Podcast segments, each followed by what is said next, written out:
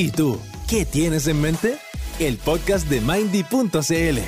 Porque nunca está de más una buena conversación. Oh, sí, oh, sí, señoras y señores. Hoy día estoy muy feliz, señoras y señores. ¿Saben por qué? Porque me escapé. Me escapé y me vine a usurpar dependencias a los estudios megafónicos de Vanessa Ramírez.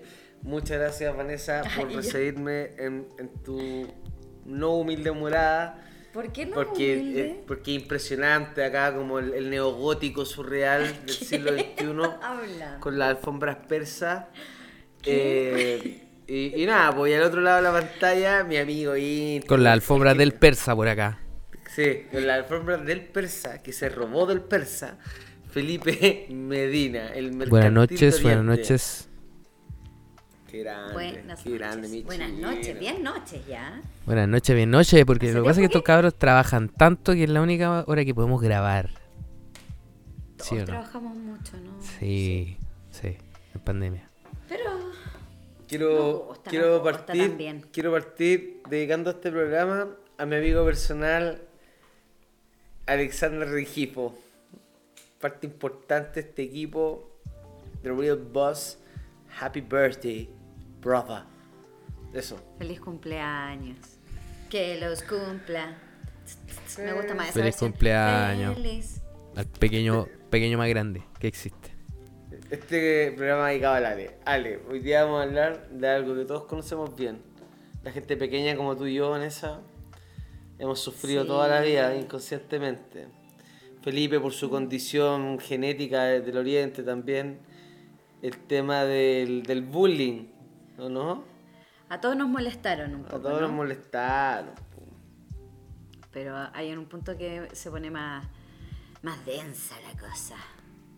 Oye, em, como esto ah, es parte de... Se han tomado hasta...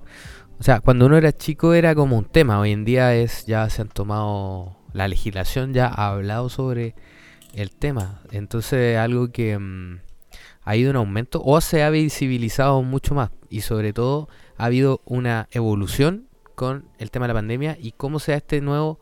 eh, en la, en la era tecnológica, cómo esto ha evolucionado y si ustedes tienen niños, niñas, sobrinas, sobrinos, amigos, amigas, em, nietos, Los hijos de las amigas. los hijos de las amigas, estén atentos a este programa porque vamos a hablar sobre cómo se puede detectar esto, cómo, qué, qué podemos hacer, qué implica y de qué manera este conocimiento eh, nos puede aportar a tratar de resolver algún problema o a evitar algún tipo de trauma o algún nadie quiera algún tipo de evento no deseado como hemos visto en las noticias tantas veces, ¿o no?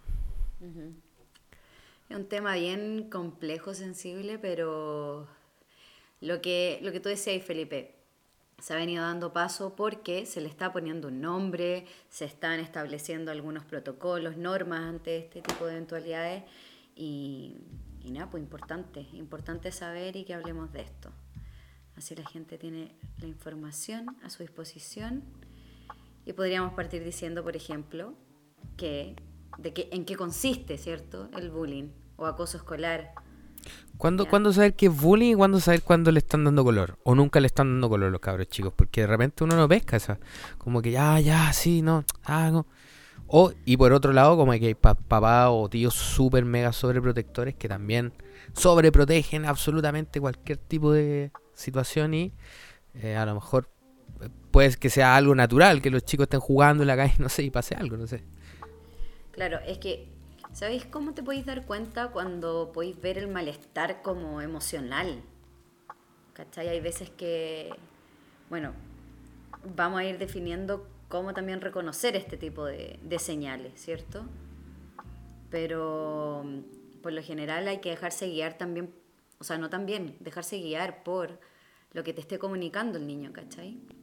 Y por ahí hay que estar abierto a, a ese diálogo, aunque sea incómodo, a veces quizás no van a saber describirlo bien, pero también seguir como la intuición, ¿o no? Yo creo que si estamos a cargo de, de un niño, lo conocís de alguna manera, entonces podéis reconocer ciertas señales en este niño para decir, bueno, lo que me está diciendo es verdad, es mentira. ¿Viste que hay cachado que dicen que las mamás cuando tienen a los bebés y lloran, pueden distinguir entre los llantos, ¿cachai? No, este llanto es porque, no sé, se hizo pipí, se hizo caca. Este llanto es porque quiere leche. Este llanto es porque tiene sueño. Este llanto es porque le duele algo. Va generando igual esa, creo, esa intuición y por ahí tienen que confiar también en lo que, en sus propias sensaciones viendo a estos, a estos niños. Oye, a mí me pasó una vez, yo trabajaba con el chino y mm, con otro amigo, el Guille, un saludo a la harina tostada, estábamos viendo un proyecto eh, de, mm, de niños abusados po, o buleados, ¿cachai? Entonces encontramos que habían como ciertas metodologías que a través del dibujo, del trazo de un niño, lo que dibujaba Ah, como, claro. podía como despertar ciertas orientaciones con respecto, oye, quizás está sufriendo maltrato de algún familiar, indicadores, indicadores, ¿cachai? Y me acuerdo que hicimos varias reuniones, eh, trabajamos esto con CIPER y con CIPER nos ayudaron a llegar a la fiscalía, ¿cachai? Fuimos como a ver si podíamos contar como material de juicio, eh, si, esto se había utilizado como prueba alguna vez en un tribunal, ¿cachai? Y pese, pese a que hay gente que defiende esto, como que no está como estandarizado, no es como facts, ¿cachai? No es como que necesariamente algo que te vaya a decir que le pegan significa, o sea, va a ser que le están pegando. Porque co- como que no es tan certero, ¿cachai? No es tan preciso. Entonces no sirve como elemento, o no es considerado como elemento en, en tribunales, por lo menos. Eh, y eso, pero era interesante, me acordé de esa anécdota. Sí, ahí yo creo que también es importante como para ir descartando, y un poco ligado a lo que preguntaba el chino, que es como también hablar y con, no sé, con los educadores, con sus compañeros, con las mamás de sus compañeros, ¿cachai? Como para ir viendo también, de repente no nos damos cuenta, y nuestro hijo es víctima de bullying, y también como él hay otras víctimas. ¿Y qué pasa cuando otros- nuestro hijo es victimario de bullying? Eh, Claro, también, ¿cachai? También, pues, ¿cachai? Oye, pero todavía creo que nos estamos adelantando harto. Me callo. No, no, no es que te calles, pero quiero que podamos hablar un poco del concepto de bullying. Ya para poder, porque creo que esta información también nos va a permitir ir identificando. Entonces el bullying consiste en un acto de intimidación. ¿Cachai? Yo a través de quizás expresiones físicas, verbales, No verbales. no verbales, ¿cachai? A través de, bueno, de eso.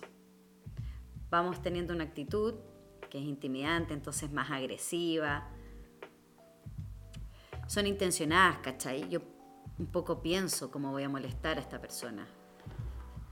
Se dan de manera constante en el tiempo.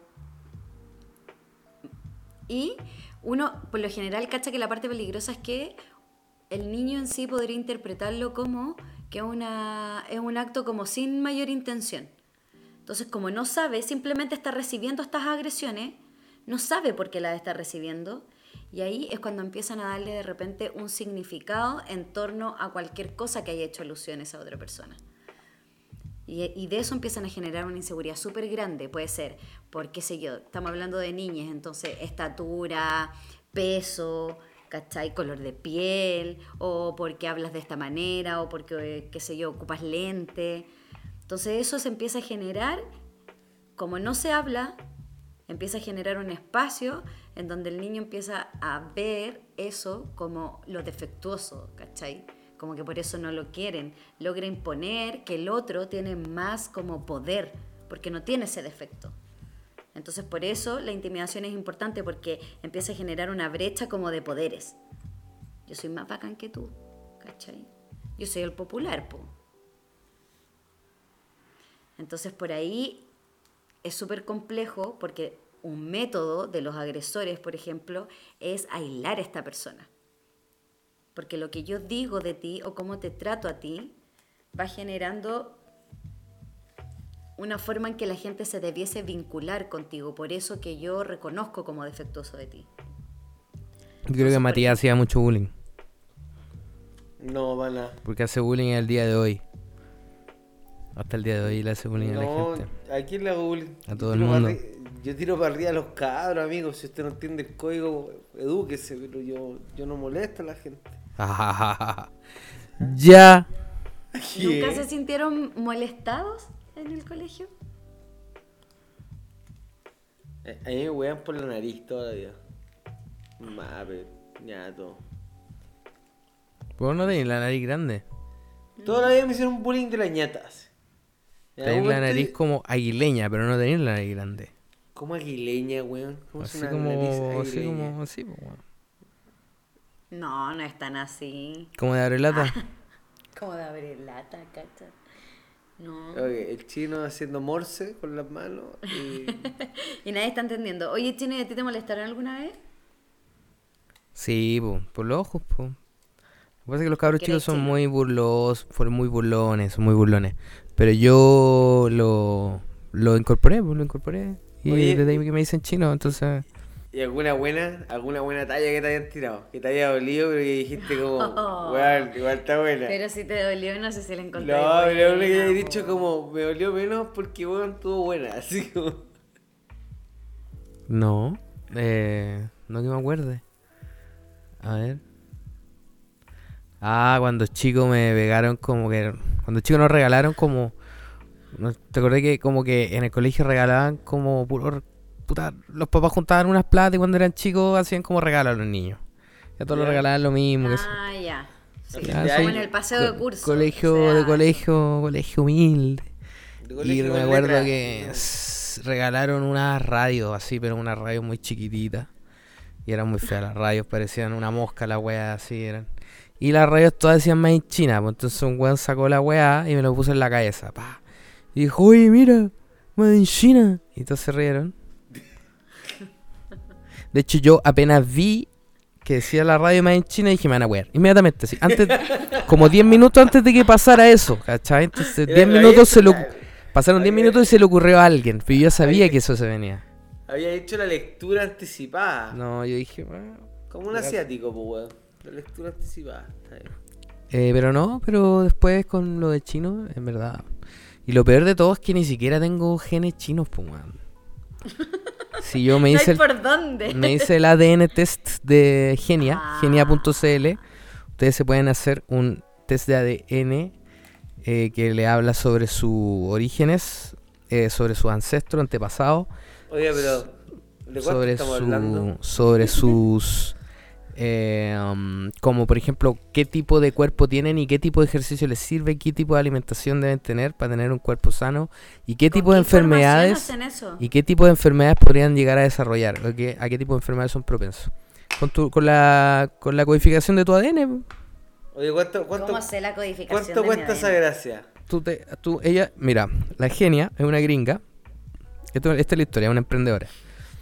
Nos fuimos para otro lado, nada que ver, pero dale. La genia es una genetista, una genetista molecular gringa que se vino a Chile por amor, obvio. Y terminó con el vampiro con el que se vino. Y empezó, y, y como acá no tenía pega, se dedicó a emprender. Y puso un... Y ella básicamente lo que hace es toma las muestras. Entonces va, donde estás tú?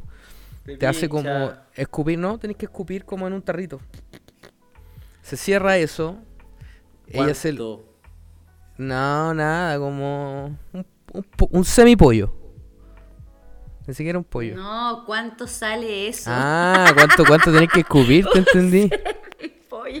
¿Cuánto cuesta esto, weón, por la Ah, son como 100 lucas. Ay, pero caro igual. Es caro, pero... Caro. El pollo más caro que te hay Pero mandado. escúchame, pero escúchame. Privilegio. Para alguien que se... pre- No, pero escúchame. Para alguien que es toda su vida se preguntó si es que realmente, ¿Será como lo huellaban, como lo huellaban, de que es chino y la wea, y que tiene la duda realmente, Te es un, es un alto precio, es un bajo precio para un muy alto valor. El bullying lo llevó a pagar 100 lucas por escupirle un weón en la cara. No puede En la cara. No puede ser. En un fresquito, dijo. Entonces, eso, po. pero bueno, a lo mejor también fue parte de las consecuencias del bullying que me llevaron a gastarse lucas para realmente cachar de dónde venía. po. Pero, eh, punto aparte, em, los niños son crueles, entonces, y también son inocentes, entonces yo creo que hay una presunción de inocencia que bueno, penalmente hasta los 14 años, o sea, desde los 14 años en adelante, pero que también hiere, pues, ¿cachai? Hiere, causa daño y, y es que eso necesita supervisión. Yo, yo, yo me acordé del bullying que me hacían a mí. Qué muy linda. Me, me rompían los termos, weón.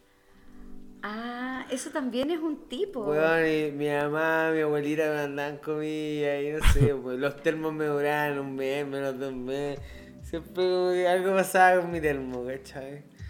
Era como puta que paja. Ese es un tipo de acoso, po. Obvio, están ahí amedrentándote, ¿cachai? Te hacen sentir miedo. No. Oh, bullshit.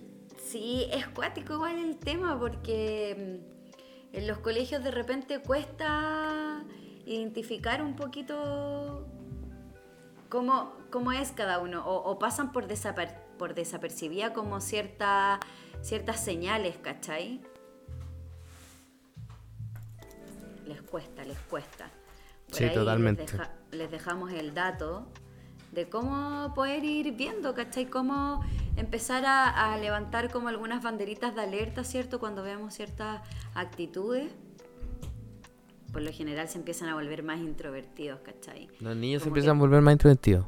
Sí, pues como que, no sé, los papás de repente llegan a la casa y le preguntan cómo le fue de su día y probablemente va a tener relación, o sea, relaciones, respuestas como generales, ¿cachai? No, bien. Jugamos en el recreo, ¿cachai? La clase estuvo como... Pero es que hoy día los niños igual casi todos responden eso porque prefieren estar metidos en el tablet que estar conversando sobre qué hicieron. Es como cultural eso que no pesquen mucho, ¿no? Pero ahí también está la misión, pues, porque puedes identificar cosas como el bullying o como también puedes ir, darte cuen- puedes ir dándote cuenta que a través de esos juegos igual se empiezan a aislar, ¿cachai? O sea, que No no te elijan para jugar a la pelota.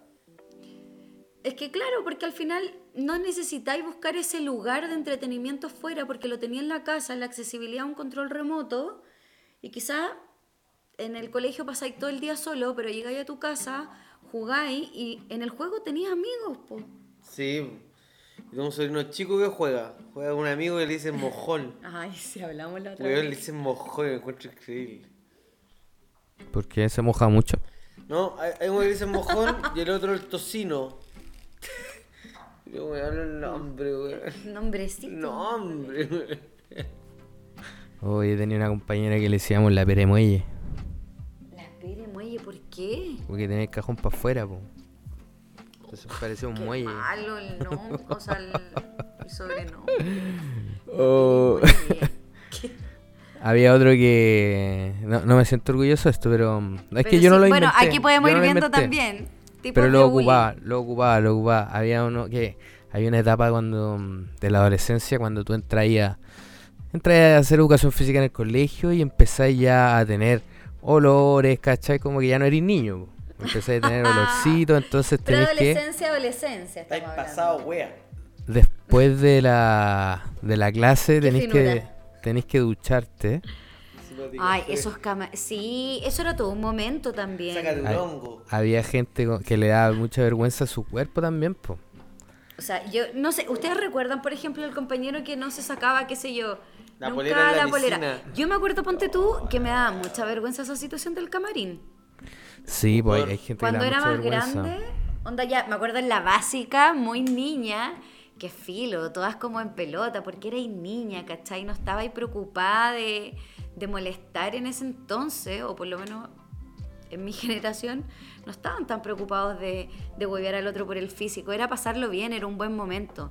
Pero ya en la Mm. adolescencia recuerdo como como de hecho ni siquiera me como que me ponía calzas y la polera y así me bañaba ¿cachai? después me cambiaba eso Sí, pues habían compañeros que se bañaban con, con traje de baño. ¿Cachai? Porque no querían mostrar su, su intimidation, digamos. Otros que se bañaban con polera porque tenían algún tipo de, no sé, alguna mancha o algún tipo. Y hay otros que se bañaban en ropa interior derechamente. Otros que no se bañaban, que se hacían la lavada de pájaro que uno que, les, que se le dice. Pero, pero, Que pero se le dice. más grande. No, si mira, hablamos no, de esto. no está haciendo referencia No estoy, no estoy haciendo Matías, referencia Matías, eso. Matías, automáticamente Deja, deja pensando. de hablarme de tu pájaro, viejo. La, la de pájaro es cuando tú vas a la, a la ducha, o sea, perdona, al, como al lavamano y te laváis como por presa, como que te tiráis agua, como los pajaritos, ¿cachai? Por presa. Por presa. Esa es la lavada de pájaro, no es la lavada de... ¿qué? No, no estoy hablando de eso. No sea. Mira, me, me imagino que no sabes porque probablemente no te bañaste en el colegio, así que no entiendo. Yo Porque nunca me quis- baño, weón. ¿Qué es eso? La gente sucia. La gente sucia. La gente sucia necesita bañarse. Oye, esa es una excusa muy vieja, y mala, muy es mala, mala. muy mala. Mi hermano me tira esa. Pero probablemente esa gente no se sacaba la ropa, o sea, la ropa o no tenía la confianza como para Oye, presentarse de esa manera. ¿Y ¿ah? qué pasa con la gente que molesta al resto porque tiene problemas ellos mismos? Es que ahí, Como Nelson, por ejemplo, los Simpsons. Sí, Nelson, po. claro. sí, porque final, ¿cachai? Que finalmente ahí el Nelson lo que hace es molestar tanto que en realidad no queda espacio para preguntarte por la vida de Nelson. Nelson invadió todo con esa broma pesada, eh, constante, ¿cachai? Claro, con hacerte sentir poca cosa, ¿cachai? Ese, el jaja, es súper humillante del Nelson, pues, ¿cachai? Porque igual se para a contemplar esa situación y se caga la risa en tu cara. Sí, de la desgracia. Nelson, Nelson es la caricaturización del, Del bullying. bullying. po. ¿Cachai? Ahora, a Nelson lo queremos porque logramos ver que hay un contexto detrás. Y ahí es importante lo que te preguntáis tú, Chino, porque papá al la final. salió por cigarro y no volvió más, básicamente. No, y tenía una vida igual un poquito más expuesta, ¿cachai? Claro. Su mamá no se preocupaba mucho por él. No, po. Su mamá trabajaba en Hooters. Entonces pasa que de repente está estos chicos que, o estas chicas, chiques Estas que bulinean, eh, creo que tienen esa situación en donde se enfrentan a que saber de ellos íntimamente genera un gran riesgo. Entonces empieza a llenar el espacio con este bullying, ¿cachai? Sí. Como mecanismo de defensa. Claro. Entonces hablamos de ti, no de mí. Se trata de ti, no de mí. Exacto. Oye, ¿y cómo puedo- pero pasa algo que es muy, muy fuerte? Que yo lo sabía porque tengo muchos primos chicos, entonces... Y pasa que las ma- eh, la- mi- mi- mis tías y mis primas siempre cuentan en las reuniones de apoderados que siempre las mamás de los niños que hacen bullying siempre tratan de justificarlo o siempre tratan de defenderlo. Cuando todos los papás dicen, oye, si tu hijo bueno, le dice no sé qué esto a, a mi hija o al otro niño le, le tira el pelo o a mi otro, al otro chico le hizo no sé cuánto, no sé cuánto, no sé cuánto, con mucha evidencia que si fuera, si fuera fiscalía básicamente lo procesarían. Pero aún así los papás lo defienden. Entonces ahí yo siento que hay un amor como incondicional de las madres que incluso tú veis como en programas de alerta máxima, donde a la señora que le ponen el micrófono y le dicen, sí, pero si mi hijo no hizo nada, mi hijo no sé qué, y pan se mandó tremenda cagada y está en cana. Creo que eso como que está en nivel embrionario en un niño que hace bullying y los papás de alguna manera lo defienden porque a lo mejor no son capaces de reconocer que efectivamente hay una crianza deficiente o que hay a lo mejor algo que los chicos tratan mediante el bullying de sopesar, que algo que le está faltando o, o, no son capaces de hacerse cargo de, de, de- algo que están de no sé, de, la falta de tiempo, de la falta de educación, o, o- o no querer hacerse cargo de un problema nomás, pues, pero me parece, me parece como, eh, no sé, o sea, no, no, no, nunca me he puesto en la situación porque no tengo hijos todavía, pero em, no te sé, dije todavía, algún día quiere tener. En China creo que les dejan tener dos nomás. Oh, Ray. ¿No? Estábamos bien con la idea, íbamos bien, íbamos Ay, bien.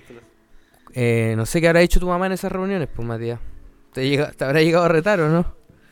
No creo, no creo, por lo que veo no. Yo no hacía bullying, weón. Hago bullying ahora. Pero ¿cómo reconocer a esos chicos, Vane? ¿Cómo reconocer a los chicos que hacen bullying? Como de repente a lo mejor los papás ni saben. Hay una película de Macaulay Culkin, no sé si ustedes alguna vez la vieron, Ese drogadicto amigo Michael Jackson. que, que él hace calete, hace, se manda calete y cagas, pero a los ojos de los papás el weón es un santo. Ah, ay, no me acuerdo. Y yo siento que ¿Cómo las niñas son mucho más inteligentes para jugar ese, ese papel que los niños. Uy, pero es que. No sé si sea más inteligente. Lo que pasa es que, claro, el niño es mucho más concreto. Entonces va ahí, pum, al hueso. La niña por ahí puede generar un estilo como de. de de, de acoso, de bullying, eh, como en cosas más estratégicas, ¿cachai? Probablemente ocupen más la aislación. Los niños igual, pero los niños a través como de esto, de esto físico que, que lo represento y te lo digo así como directamente. Las niñas por ahí generan, claro, una estrategia más elaborada. Pero creo que al final igual, eh, eh, el, fin, o sea, sí, el fin es el mismo, que hacer daño al otro. ¿Cachai? Entonces por ahí estos niños, respondiendo a tu pregunta de cómo identificarlos, por ahí a estos niños eh, empiezan a ser como... Mm, tienen una actitud intimidante, ¿cachai? Y por ahí ocupan un lenguaje no verbal, como la mirada, empiezan a mirarte como, ¿cierto? Como desde, no sé, como desde esta superioridad, en donde tú siempre eres menos, ¿cachai? Eh, lo que les decía antes, como a través de estas burlas tan concretas empiezan a aislarte de tu gente, ¿cachai? O, o, ponte tú, inventan rumores de ti para que la gente no se te acerque, no sé, si eres chica es como, no, tiene piojos, ¿cachai? Y vaya aislando a esa persona porque generáis... ¿Cómo un papá se puede dar cuenta de eso, por ejemplo? Porque esas, tiempo con su hijo, esas son relaciones como de niños con niños, pero a lo mejor los papás ni saben. En verdad no sé o sea, que, que van a empezar a aparecer estas cosas como en, situaciones súper cotidianas. ¿Cachai? De repente si tienen hermanos podía empezar a ver esa dinámica, como papá.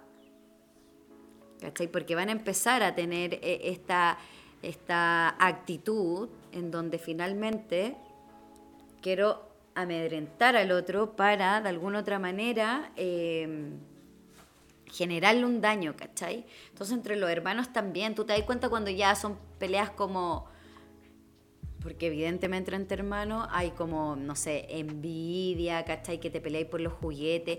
Pero cuando ya empezáis a ver como una intencionalidad en esto, cuando te das cuenta que es muy fácil para ese hermano en alguna situación difícil del otro, ¿cachai? Que era eh, plantear eso como como, como algo gracioso. Esa, como que por ahí está su, como su falla, ¿cachai? Mm, que yo ahora que lo pienso puede que haya sido de ese tipo, pero pero era raro porque con mi hermano chico le hacía mucho bullying, ahora que me acuerdo. Le hacía mucho bullying a mi hermano chico porque dormíamos en la misma pieza, pero dormíamos en un camarote. Entonces en la noche, cuando estábamos quedando dormidos, me acuerdo que yo tiraba la mitad del cuerpo para abajo, como éramos chicos, el camarote era gigante iba y le, le aforraba un guate. Y me, iba para arriba. Y ese tipo de, de, hueveos, yo creo que son huevos de hermano, pero, pero igual es, es, un acoso, pues, ¿cachai? Eh, creo que no debería ser. Pero, y ahí yo tengo una pregunta, por ejemplo, con, con lo de detectar a, un chico que, por ejemplo, el papá no sabe y a lo mejor es el que hace bullying. O a lo mejor Claro, y, y, antes tú dijiste cómo detectar a un niño que le están haciendo bullying, pero ¿cuándo, desde qué edad o desde cuándo nace la privacidad? Porque hoy día los chicos como están en internet desde una muy mm. temprana edad, los papás hasta eh, los papás les revisarán los mensajes, les revisarán los chats, les revisarán como lo que postean, lo que escriben, se supone que por, por eh, normas los chicos no pueden tener ni Facebook ni Instagram, pero en TikTok, ¿cachai? ¿Cómo se llevará eso? ¿Desde qué edad parte la privacidad? Me imagino que comienza a ser más latente en la adolescencia, pero ¿será ético? No sé, me imagino que habrán papás que dicen, mi hijo yo le tengo que revisar todo lo que hace, otros que son más libres y, no revisan nada y dejan que él vaya aprendiendo solo. ¿Qué será lo correcto? O sea, yo creo que ahí más allá de como controlar el mensaje que den, tenéis que asegurarte que la educación, por ahí la crianza que le diste, está en confiar en que ese mensaje nunca va a ser con intención de hacer daño al otro. ¿Cachai? Entonces por ahí como que tenéis que, antes de empezar a detectar, tenéis que ver la forma de no llegar a que tu hijo pudiese llegar a transmitir un mensaje así. Y el control yo creo que lo podéis tener de cosas como no sé, qué aplicaciones maneja dentro de su celular, con quiénes tiene permitido, no sé, hablar. Por ejemplo, yo tengo de repente mamás que sus hijos tienen TikTok, pero saben que TikTok también está lleno de contenido que no necesariamente quiere que sus hijos lleguen a ese contenido, ¿cachai? Entonces, tienen una cuenta que en realidad eh, solo sirve para que graben, ¿cachai? Como sus TikTok sin necesariamente que naveguen dentro de los TikTok. O incluso sea, tengo una mamá como que sea el trabajo de ella seleccionar TikTok. Esos son chinos. Tik- TikTok es chino. No, no, no. Va, ¿de dónde es TikTok chino?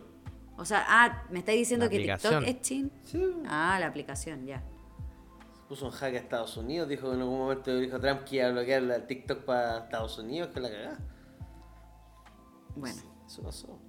Sí, sí, te creo.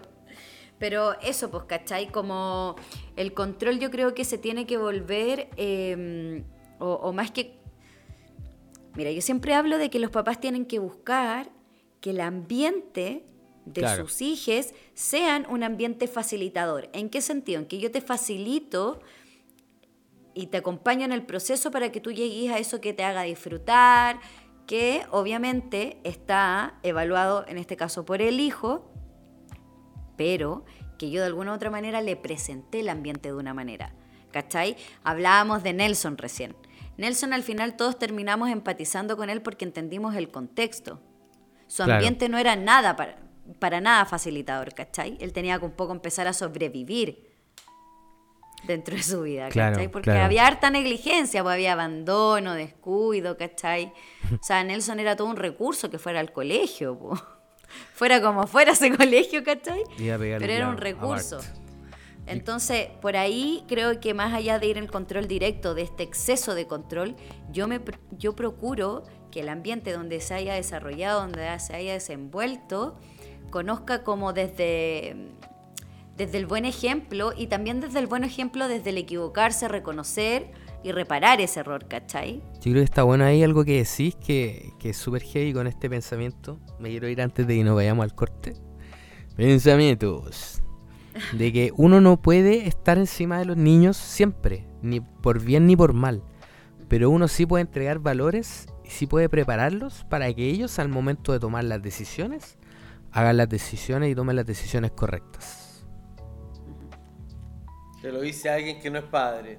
Está, no, me parece perfecto. Perfectísimo, po, hermoso, ¿cachai? Si al final es eso, es que en la crianza vais generando una empatía, una comunicación que tú no preparáis a no preparas a tu hijo para después identificarlo como acosador o, o en qué mm, en qué te equivocaste, ¿cachai? Que generó eso. Te preparáis para que tu hijo salga al mejor mundo posible. Y en eso, en vez de enfocarte en el control de tu hijo, por dónde se puede mover, por dónde sí, por dónde no, te preocupáis que el espacio donde se mueva sea un espacio que sea beneficioso para él, ¿cachai? Totalmente. Totalmente. Oye, lo, lo dejamos hasta acá, nos vamos al corte y volvemos en 30 segundos. Somos Mindy, salud mental para todos a un precio accesible. Y estamos aquí para escucharte. Una plataforma de psicólogos en línea preocupados de tu bienestar a una videollamada de distancia. Si las cosas no salieron bien, si buscas un consejo o si quieres hablar con alguien más, nunca está de más una buena conversación. Solo tienes que ingresar a mindy.cl, agendar una sesión con nuestro equipo, elegir una hora y listo. Puede ser por video o solo por audio, como tú quieras. Agenda hoy tu primera sesión con 50% de descuento. Mindy, ¿qué tienes en mente? Ok, hemos vuelto de una manera desordenada, imprevista. Vanessa disfrutando su pizza de piña con Bob Esponja abajo del mar. Me gusta el lápiz de Eh, piña, me gusta a mí. A mí me gusta también. ¿A ti te gustaba, Vanessa? El aire dulce como que... El aire dulce me, me encanta. Gente que no lo soporta. Oye, sí, la gente que se burla, la gente que se burla de la gente que come pizza con piña. Es que es muy tal igual eso. Tener gusto, ser refinado, tener un poco más de mundo, ¿cachai? Oye, sí, mira, en el- hay pizza de... Con cucarachas, con alacranes, con chocolate. ¿Te acuerdas que antes en, en Providencia había una pizzería que tú pagáis como 7 lucas y comíais todo lo que pudierais comer y después te traían pizza dulce que era como con chocolate, con fruta. No me acuerdo cómo La se llama. eso. clásica de Nutile, de Nutila, de Nutella, y Nutella. frutilla. Ah, eso se llamaba, estaba al lado de Sebastián. Eh, Estaba por cerca de Costanera, como por ahí, como pero para el otro lado, para... no, para el lado de Falabella, al lado de Falabella Lion. Sí, por ahí estaba como entre Suecia, por ahí. Oye, que vuelvan esos tiempos. Felipe, eh, los, años- los tiempos han cambiado, los niños han cambiado. los niños ya no están jugando en la calle, están jugando en Discord o están jugando en Twitch. Están en otros Twitch, lados. cuático. Twitch, y ahí está todo el tema del ciberbullying por un lado. Por otro lado, el grooming. Eh, que, que ¿Tú eres, tú eres más con Putin? Pues chino. ¿Qué sabéis del grooming? Mira, ¿ustedes sabían que eh, el 50% de los niños em, tiene un eh, dispositivo para acceder a internet, un, un celular, un smartphone, un computador? Bueno, ahora en Tablet. verdad es el, el smartphone el que la lleva. Un 86% de los niños tiene, digamos, niños menores a 9 años ya tiene un, un celular. Pero muchos papás se lo entregan porque, bueno, para coordinar em, dónde está y como, como control. También como, se- como seguridad, ¿cachai? Pero, obviamente, un smartphone es un computador, básicamente, en tus manos. Así que, obviamente que, además de para hacer esas cosas, también los chicos se meten a internet y empiezan a explorar el mundo del internet. Y hay algo súper heavy que en el documental de Netflix sobre mm, las redes las sociales, sociales. lo- los, los CEOs de las grandes compañías de internet no le pasaban celulares o computadores o nada a, su- a sus chicos hasta que fueran adolescentes.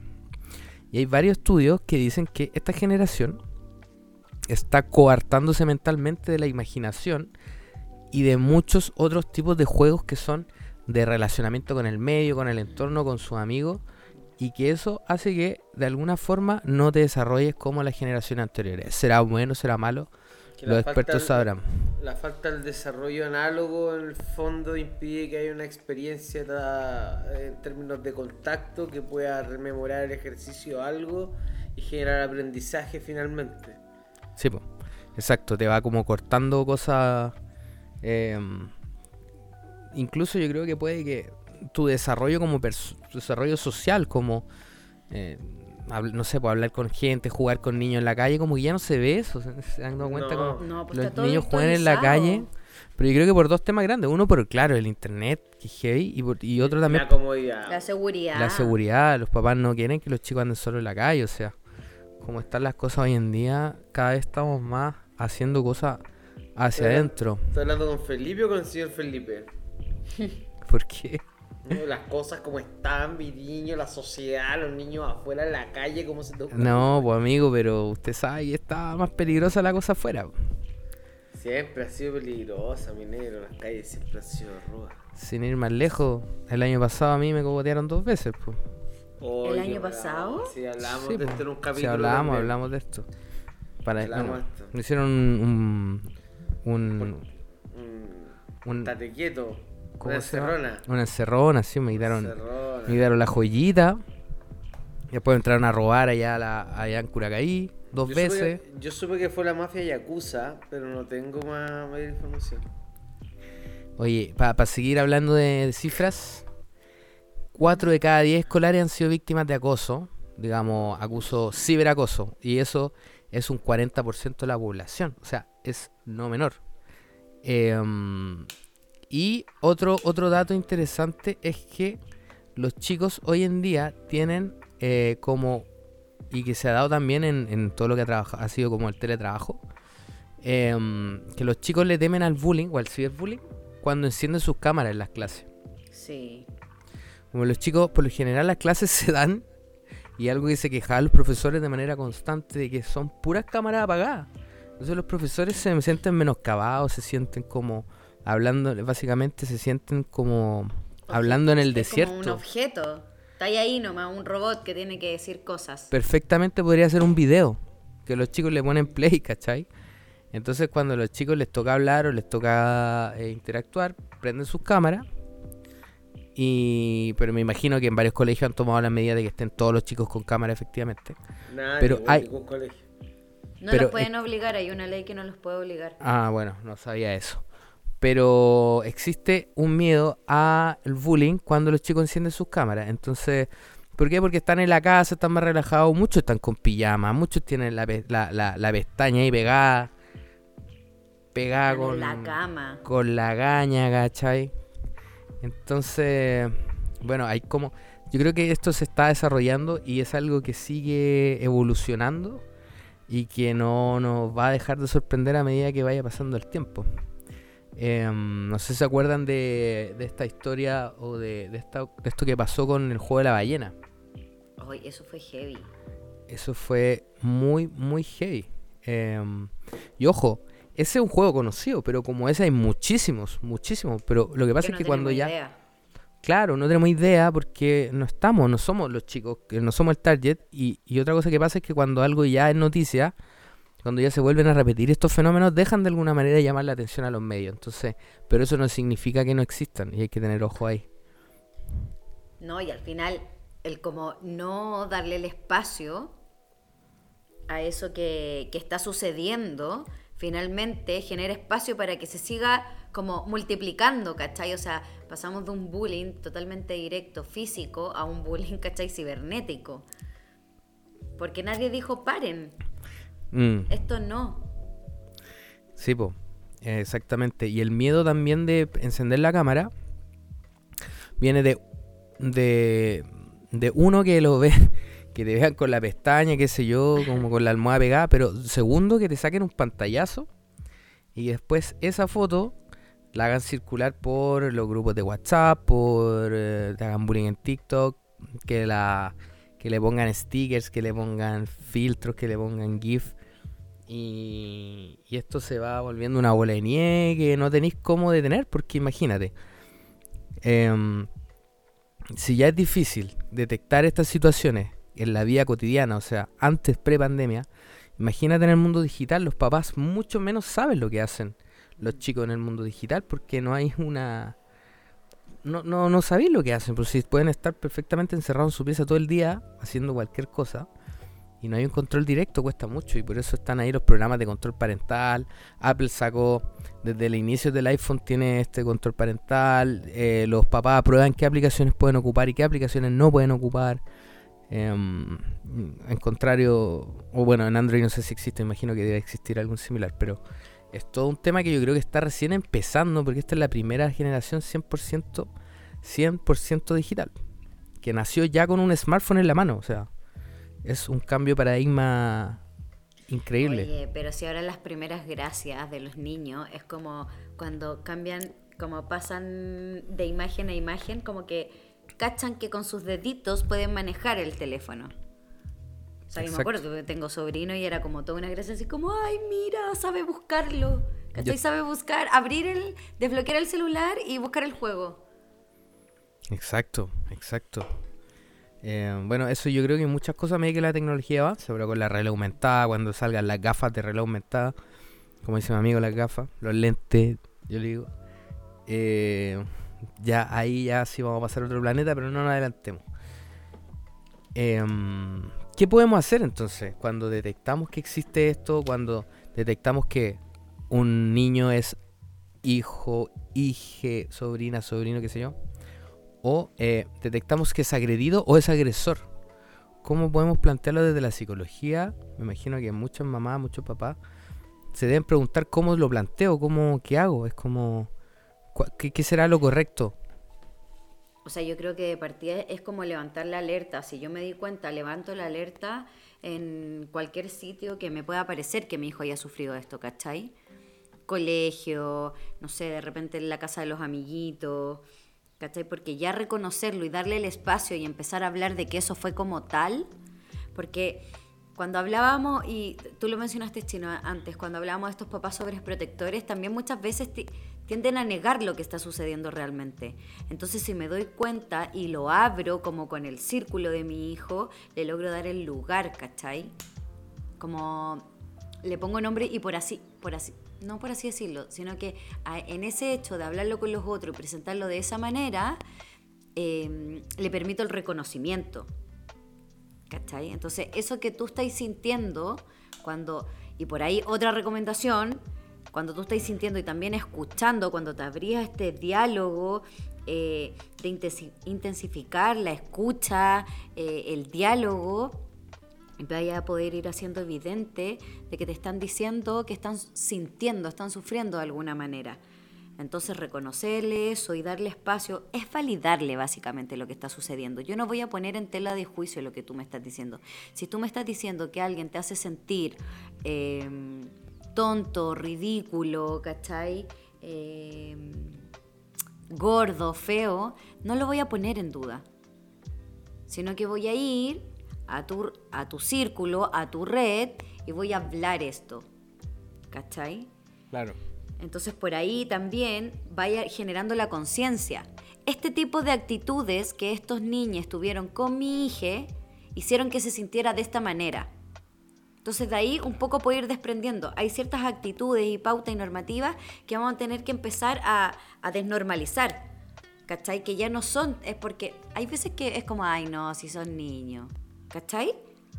Empezamos a justificar esto quitándole como la calidad a esos niños de que puedan sentir o incluso tener la intencionalidad de hacer daño. Oye, tengo, tengo dos preguntas. Uno, Matías está.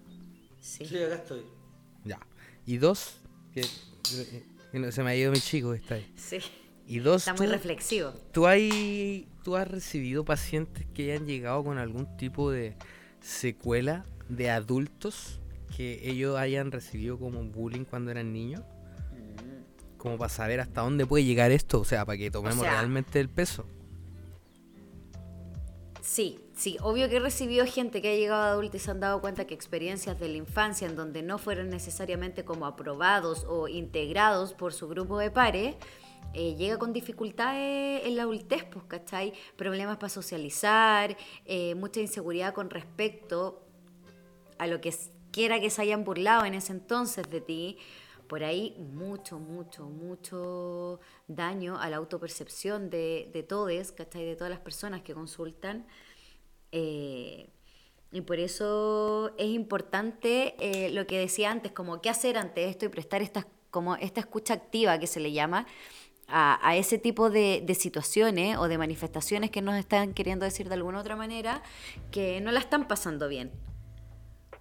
Porque en el momento que le damos escucha, le damos espacio, permitimos que por lo menos ese adulto llega, llegue con la sensación de que eso que le sucedió, alguien pudo reconocer que era importante y quiso hacer algo por ello. Porque se, o sea, mucha gente llega a la adultez con este tipo de inseguridad. Inseguridad es sobre su cuerpo. Es increíble Sí, po. la inseguridad sobre el cuerpo, producto de este tipo de acoso que sufrieron en... Y aparte en su infancia, en un lugar donde más encima te plantean que el colegio era para ir a pasarlo bien, ¿cachai? Mientras aprendías. Oh, yo no lo pasé bien Pero, en el colegio. ¿Quién la pasó bien? Yo lo odiaba. ¿Sabes qué odiaba más? Lo que más odiaba, lo que más odiaba del colegio era eh, cuando llegaba el domingo en la tarde y en la, y en, el, en la tele de la casa estaba Pollo Fuente. Pollo Fuentes con el, el Venga conmigo. Con los Y- corazones service. Oh, y tú sabías que ese momento era que tenéis que hacer la mochila, tenéis que revisar los Sí. cuadernos. Me trapea el malo. Oh, qué paja, man, yo odiaba tanto ese momento y al otro día levantarse terrible temprano para ir a hacer matemática a las 8 de la mañana. Trauma. Todo de nueve, o sea, de nueve, de nuevo. Todo de nuevo, ¿cachai? O sea, ese mismo día, a la misma hora, tenía y matemática por tanto tiempo. Y de repente con un frío así, pero agilado, con pendejos que tú no. Yo, yo lo pasé mal cuando chico porque yo no encajaba mucho como, como en el perfil de niño, como de andar corriendo, pegándose guati, como que vivir la inocencia. Yo como que analizaba, ¿por qué hacen esto? ¿Cuál, cuál es la intención de.? Como que. Bueno, en fin, eso da para otro capítulo, pero. No tenía sentido para ti. No tenía avanzada, sentido.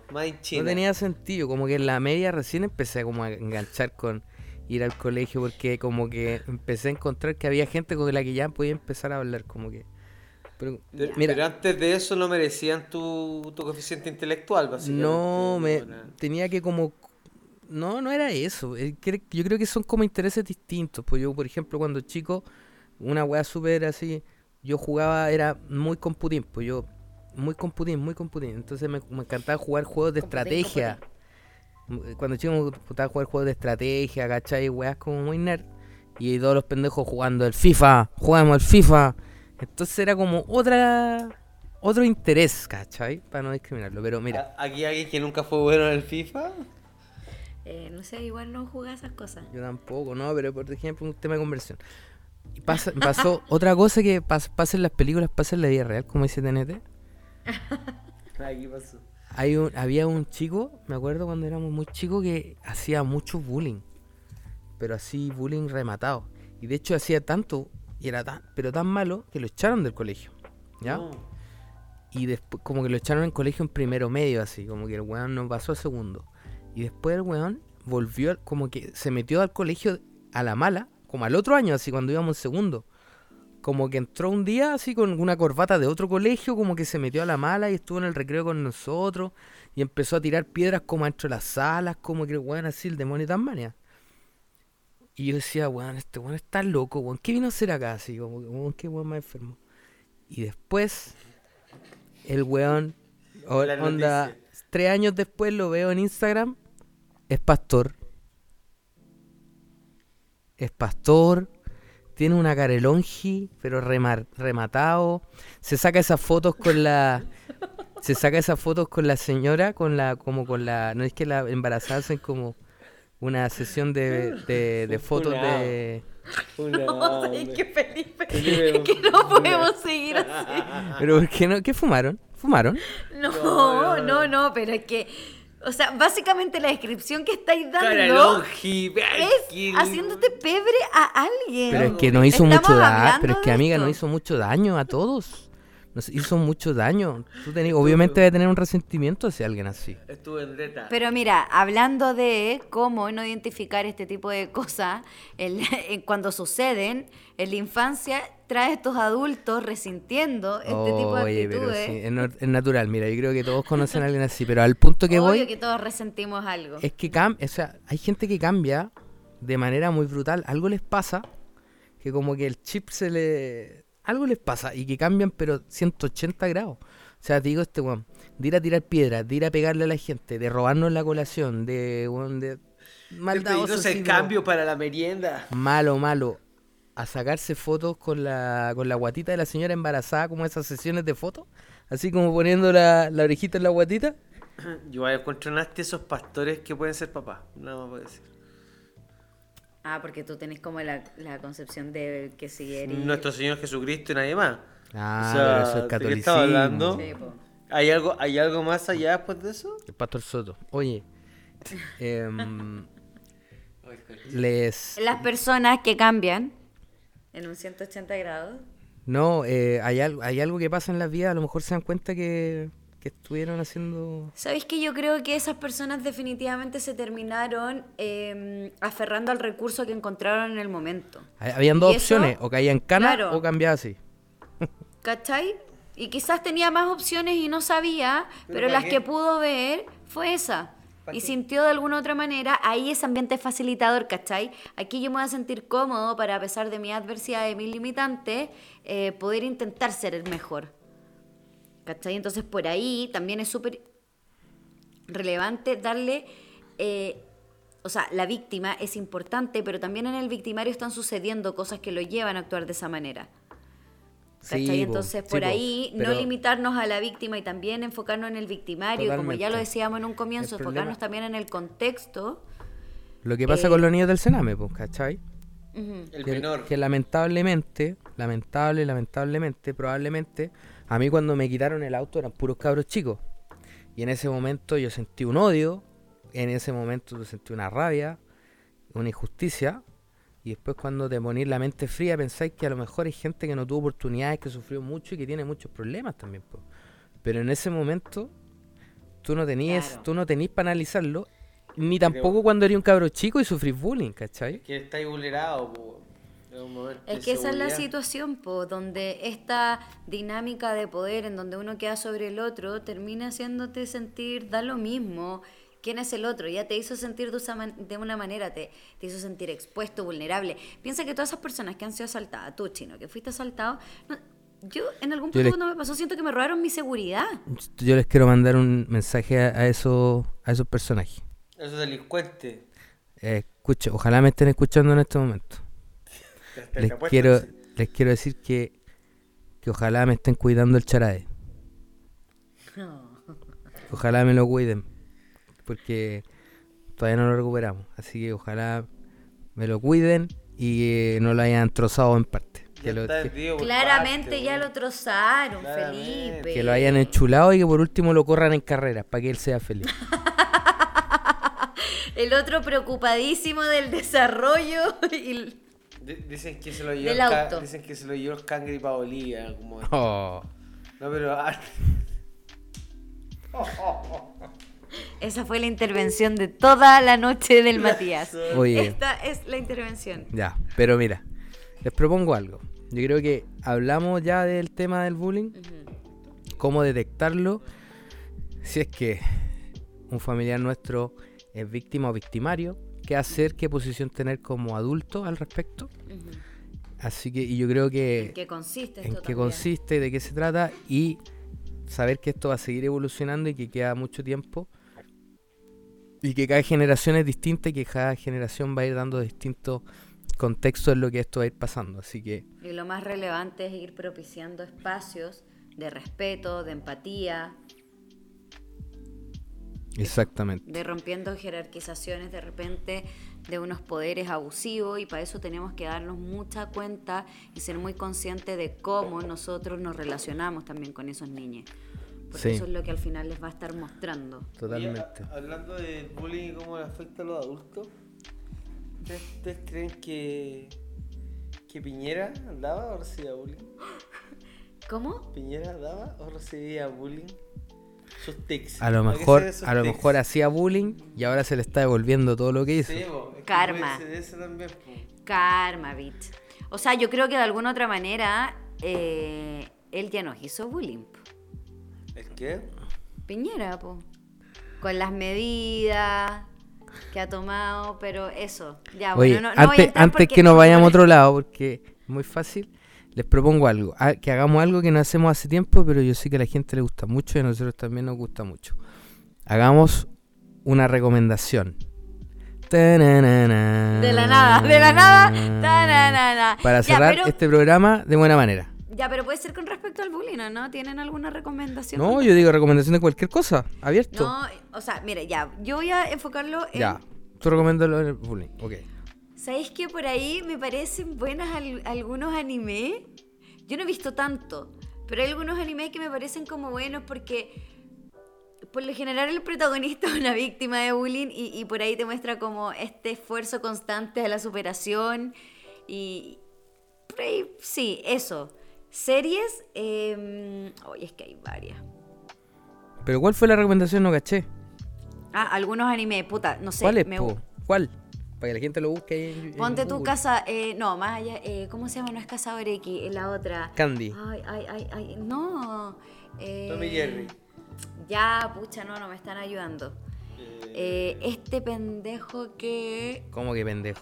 Naruto. No. Mira, si estáis pensando en dar recomendaciones, mensajes, ¿Vale, poli- Naruto? mensajes políticos de manera indirecta, este Oye, no es el podcast. no entienda nada de la Te vida. No tiene que ver con que yo hable de Naruto. Ya. ¿ah? Esa es tarea de Charpen, no mía. Vanessa acaba de perder su momento mi- mi porque momento. politizó, Pero, ay, volvió pero- a politizar este podcast. No, pero es que a Naruto le hacía mucho bullying, era como el bullyingado, lo aislaron, ¿Pero tú no de tenía verdad viste. Naruto? No vi todos los. Son como, son como mil capítulos, es una locura. Es más largo que Dragon Ball Z. Llegué hasta una de las pruebas, que no me acuerdo cuál era la prueba, pero eh, bueno, había muchas pruebas siempre. Eh, Ya, eh, perdí mi momento, perdón, lo siento. Mira, o algo que sea cada 10 capítulos y Vanessa lo acaba de arruinar. Gracias, Vanessa. No, ya, eh, si quieren recomendación, es que ya la mayoría la vio, pero Grey's Anatomy. Encuentro que ha sido. Esa tiene como 17, 18 temporadas. Claro, les recomiendo Friends, una nueva, sí, un estreno que les tengo. Ya, pero si por eso dije, quizás la mayoría lo ha visto. Pucha, es que ya no sé si he visto. Machos, machos, Canal 13, les tengo estreno. Pesado. Pucha, pero es que eso estoy viendo. Grey's Anatomy Cazador X. Soy pésima. Soy pésima. Hace muy poco me vi. eh, ay, hay una muy bonita que me gustó que es de mujeres. Se llama La Cosa. No, La Cosa Más Linda. Está en Netflix. Bonita. Un grupo de amigas que se, apo- se apoya harto. En una época difícil para las mujeres en Brasil. Eso, perdón. Ya, me callo, me callo. Eh, ¿Yo puedo recomendar o no, chino? Yo ya no sé si está pegado el chino Se- se o, quedó- o se- qué. No, se quedó pegado. Felipe, ¿te quedaste pegado? ¿Estás vivo? Este es el peor cierre del programa. No, la, esquina, la gente tiene que saber lo que pasa. Bueno, familia, lo que está sucediendo en estos momentos es que parece que se nos anduvo pegando el internet. Eh, no encuentro chino. No sé qué, qué vamos a hacer. Es muy fácil, por placa.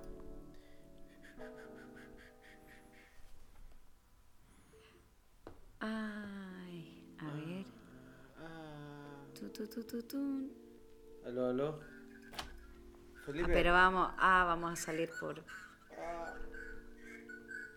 Salte. Me había caído, me había Ay, caído. hemos intentado rellenar esta situación todo el rato, Felipe. no Oye, me caí, hay que decir que es primera vez que me caigo. Está, al- Oye, al- algo está pasando fueron- internet. Algo está pasando Fueron unos minutos muy angustiantes para nosotros, como que intentamos conectarnos desde el celular. Bueno, que se pegó Felipe, es nuestra culpa. eh, Yo me conecté, me conecté de- ahora desde el celular. Pero no me quería ir antes de dar. Matías, ¿dio su recomendación en este momento? No, porque justo quedamos así como Felipe, ¿no estás escuchando? Ah, ya. Yo solo quiero recomendar cortito la nueva temporada de Luis Miguel. Está brutal, viejo. Mickey, eh, lo- Está buena, está buena. Que cante el niño. Pero ¿sabéis qué? Es tan dramático ese gallo. es como que. Ay, no me lo spoileen, por favor, porque quiero que suban toda la temporada para verla, porque yo me voy a sentar y no me voy a parar. No, independiente de la temporada. ¿Qué, qué esa de subir los capítulos por semana? ¿Qué te crees. Netflix? Como se hacía antiguamente, pues amigo. No, venga. Pero es que, oye, es que no puede ser. Es que ella me dijo que iba a estar aquí. Y se va mano, inmediatamente, mano aquí a. Mano arriba, a la, a la frente, frentita. a mirar el horizonte y quedarse reflexionando ahí en un muro con un atardecer. Yo les quiero recomendar rápidamente eh, un, una docu-reality que se llama Gira al Norte en Moto de Edo Caroe, que está en YouTube Ah, en YouTube. Buenazo. que son como seis capítulos y es muy divertido, es muy bueno porque Edo Caroe hace una, una ruta, un, tour al norte, de parte de aquí en Santiago y va por las ciudades. Y el Edo va en la moto y todo el equipo de producción va en una camioneta, entonces van filmando todo el proceso y van documentando cómo son los shows en todas las ciudades y los problemas que tienen en la interna y van pasando muchas muchas cosas divertidas, así que se lo recomiendo, está gratuitamente en YouTube y Se lo recomiendo. Y también está la gira Moto al Sur, que está en Comedy Play. Yo la compré porque es lo mismo un año después, pero la gira al sur, que también está muy divertido. No me lo hubiera imaginado. Ya yo me quiero reivindicar. Quiero recomendar Weana que Crazy Podcast que está en Spotify. Por favor, pasen. Claro, ojalá ellas nos recomienden a nosotros. po. No, ojalá Edo Caro también nos recomendara, pues, weón. ¿ah? ¿Qué te crees? ¿Tú no más podís? ¿Viste, Oye. Naruto? Eh, Ante eso, Naruto era más genuino. Mind, Mind, Edo Caroe, Mindy va ahí. Se va a meter ahí en el podcast de Edo Caroe. Espérate no. Oye, muchachos, ha sido un agrado. Ha sido Eh, un verdadero placer. salvo por lo que precedió a este podcast, que no lo vamos a contar, Chan. pero fue un chascarro. Chan. Algún día la Vanessa lo va a contar. Un buen gag salió. Un súper buen gag. Un súper buen gag. Eh, Así que. Algún día les contaré. Incógnita, misterio. para Así el que siguiente eso. capítulo. Muchachos, muchas gracias. Buenas noches, Un Matías. abrazo grande. Chao, que estén todos Cuídenme el de malditos. Pero no. Chao, nos vemos. Chao, chao, chao, chao. ¿Y tú? ¿Qué tienes en mente? El podcast de Mindy.cl. Porque nunca está de más una buena conversación.